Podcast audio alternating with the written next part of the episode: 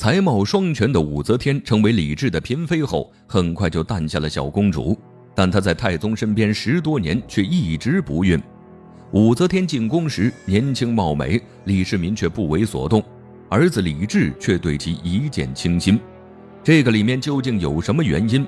李治为了得到武则天，都做了哪些事情？走进唐朝初年，看看皇室女人的命运大逆转。武则天的经历虽然坎坷，但最后成为了女皇，这个成就足以让她名垂千古。历史长河中。四百多位皇帝，只有一个女皇帝，就是武则天，可以说前无古人后无来者。这样厉害的武则天，也有一段尴尬的经历，那就是她本是太宗李世民的女人，李世民死后，又成为高宗李治的妃子，甚至是皇后，侍奉了一对皇帝父子。这种事情，无论是在古代还是现代，都是违背纲常伦理的。是不被人们所接受的，而且这种事出现在皇家更加让人惊讶。但不得不感叹的是，武则天的魅力真大，竟然能让两任皇帝倾慕于她。但有一点也让人奇怪，武则天在李世民身边十二年之久，却没有生育一儿半女，成为李治女人还不到一年就怀上了公主，里面的原因让人好奇。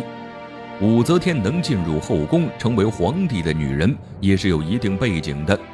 她的母亲是隋朝皇室后裔，父亲呢是唐朝开国功勋。就算再怎么不济，武则天也是官宦人家的女儿。平民女子进入皇宫的，基本都是伺候人的宫女。历史上宫女翻身的例子很少，可能也就西汉的窦太后比较幸运。武则天出身条件还算不错。但她的家庭之后呢，出了变故。她十二岁时，父亲就病逝了，面临艰难的处境。武则天还是进了宫，因为李世民从别人口中得知，武则天是个集才华与美貌的女子，便让她进了宫，将其封为了武才人。虽然生活得到了改善，但武则天迎来了十二年的冷落生活。十四岁进宫，直到二十六岁都没有生下一男半女。这对于后宫女子来说是非常不利的，过了花儿一样的年纪就更不好得宠了。在古代，二十七岁的女子就已经是大龄了。本以为进宫能改变自己的命运，没想到过了十二年的囚笼生活。就在武则天快绝望时，李世民病重了。在照顾他的过程中，武则天遇到了改变她命运的人，这个人就是李治。李治和武则天是因为什么契机相识的？当时，武则天负责看护病重的李世民，太子李治也陪伴在身边。一段时间后，两人互生情谊，但因武则天是李世民的女人，李治将这份情感压制在了心里。后来，李世民驾崩了，他的妃子很多都被送去了感业寺，武则天也在其中。她削发为尼，在感业寺烧香念佛。李世民去世后，李治顺利登基。他一直对武则天念念不忘，知道她在感业寺。为了合理合法的得到这个女人，李治想尽了办法，就连造假身份都想过。但外貌不会骗人，很多方法行不通。李治做的事情被他的皇后王氏察觉了。听说皇上对一个感业寺的女子十分痴迷，王皇后并没有生气，反而还庆幸了一下。既然皇上这么想和武则天在一起，他便在后面推一把。要是促成了这件事儿，就能趁机打压受宠且嚣张的萧淑妃。可是王皇后没想到，武则天是比萧淑妃更难对付的人。她成功进入李治后宫，让其他女子都黯然失色了。武则天不仅带刚出生的小公主回宫，还霸占了李治所有的宠爱。虽然她帮王皇后除掉了萧淑妃。但是武则天呢，也没打算放过她，还看上了她的皇后之位。王皇后最终也被武则天拉了下来。武则天独得李治恩宠，一共为他生下了六个孩子，最后一个孩子是武则天四十一岁生下的，可见李治有多宠爱她。从武则天给李治生育的孩子，能证明的是他没有任何生育上的问题。可他在李世民身边十多年，却没有生下一个孩子，这是为啥呢？那问题就出现在李世民身上了，这就是皇帝的无奈了。对后宫妃子来说，都希望得到皇帝的宠幸，但是皇帝面对的是一群女人，后宫佳丽三千，皇上不是每一个都能照顾到的，每天处理朝政已经够费精力了，而且后宫女子大多都是朝中官员的女儿，所以皇帝宠幸女子也会选择。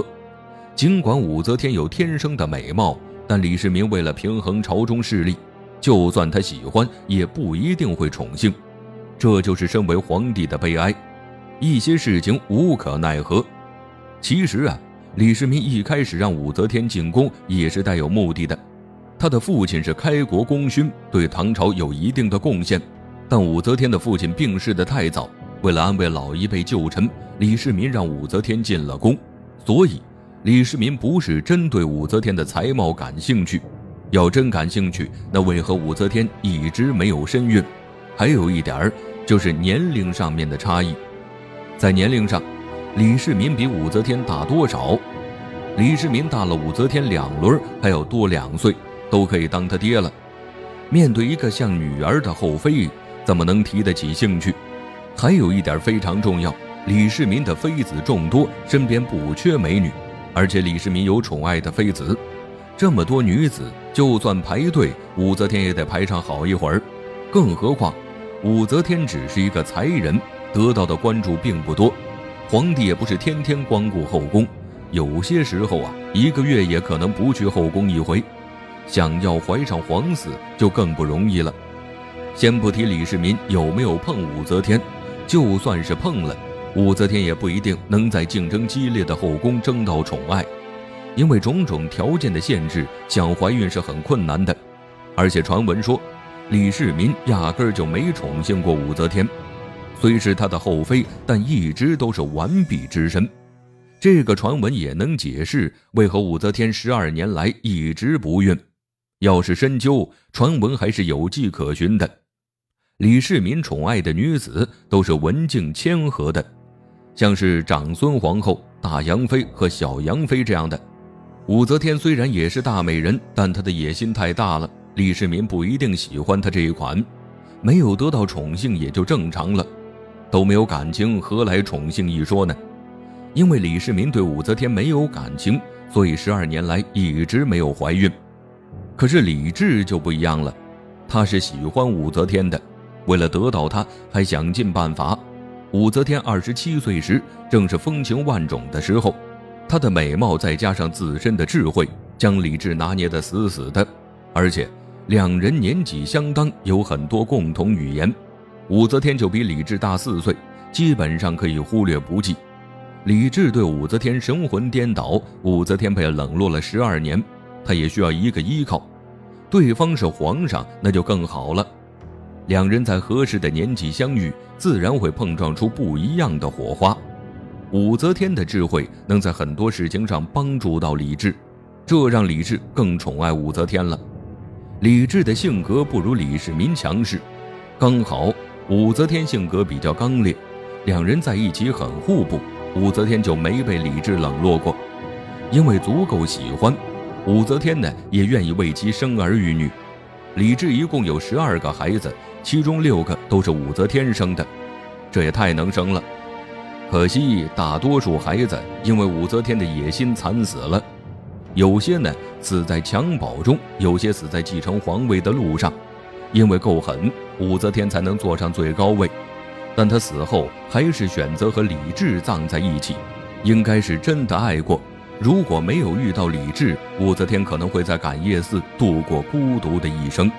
因为遇见了李治，他的人生得到了改变。逆风翻盘不是一蹴而就的，武则天也摸索了很久。毕竟古代女子做皇帝不受支持，而且女子的地位低下，武则天却做了破规的第一个女人，她的魄力令人佩服。